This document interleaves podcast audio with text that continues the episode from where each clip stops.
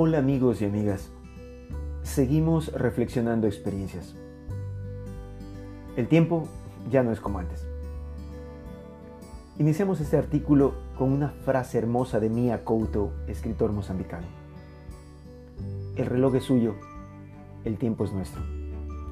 Quédense con su reloj que nosotros viviremos nuestro tiempo. En una sociedad que nos invita a correr todo el día, y a vivir aterrados por las horas del reloj. Desde las ruidosas alarmas programadas para tocar cada cinco minutos, todo un ritmo de ida y vuelta que nos llena de distracciones y de intranquilidad desde las primeras horas de la mañana hasta el momento mismo de descansar en la noche. Los días parecen más cortos, no nos alcanza la jornada. Hasta escuchamos expresiones tales como el tiempo ha cambiado ya no es como antes. Un ambiente que nos lleva a una vida más dispersa, donde los medios nos llenan de mucha información que nos envuelve y que no somos capaces de seleccionarla ni de armonizarla con nuestras actividades ni ritmos de vida. En muchos casos, estamos a merced de lo que venga, de lo que suceda, y eso nos mantiene intranquilos. Cuando no conseguimos aquello que queremos, nuestra vida se va. El tiempo no regresa. La insatisfacción y la angustia se apoderan de nuestros días y nuestra vida se siente sola y vacía. La desmotivación y el sinsentido pasan a ser amigas entrañables y compañeras de camino de quienes navegan en los caudales de la distracción del activismo. Hacer mucho y creer que hago lo correcto. Hacer lo correcto haciendo lo que debo hacer. Son las grandes diferencias de nuestros días. El día sigue teniendo 24 horas y cada hora la misma cantidad de minutos. Somos nosotros quienes le damos sentido al tiempo y no en sentido contrario. Para aprovechar de mejor manera nuestro tiempo existen infinidades de técnicas y propuestas. Aquí dejo cinco líneas claras que me han ayudado y que sin duda alguna se pueden adaptar con facilidad a nuestro ritmo complejo de vida. 1. Planifica tu jornada.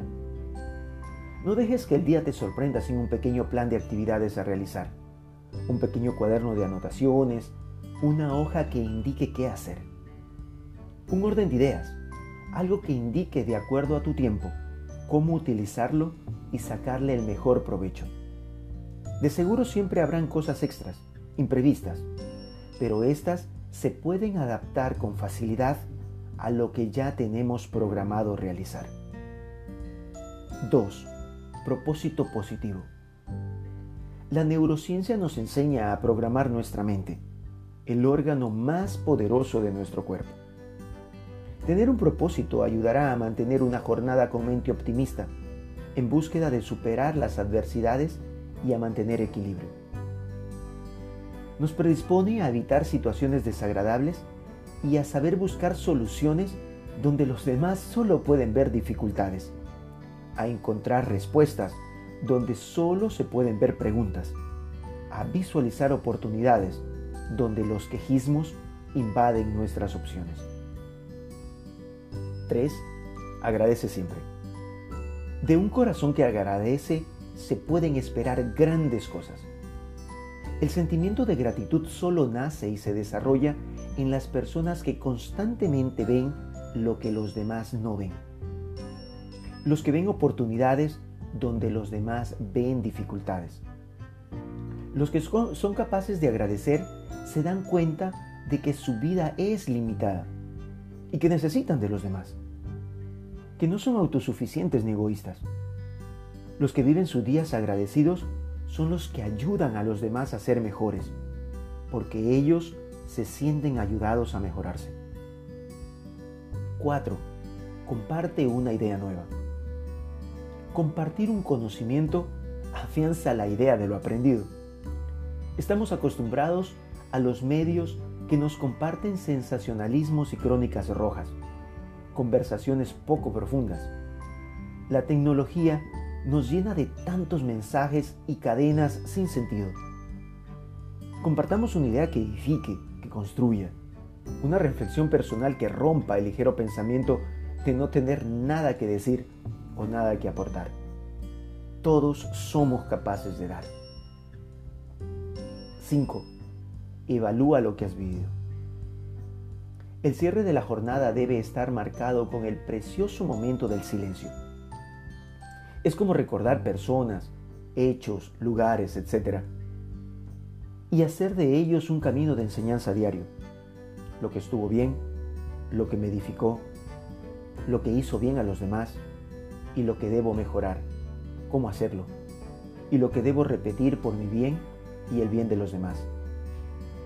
Buscar un momento de silencio es importante, en medio de un ritmo acelerado de vida social, comunicaciones, relaciones y fugas personales. El sentir nuestra existencia, poder entrar en contacto con ella, es como decirle a nuestros días, voy a vivir. De hoy en adelante, no dejaré que nada me encuentre distraído. Voy a sentir cada latido cada mirada que choca con la mía y que nadie se vaya de mi presencia sin haber aprendido algo nuevo, sin haber compartido parte de mi existencia. Los saludo a la distancia. Un abrazo fuerte. Arturo.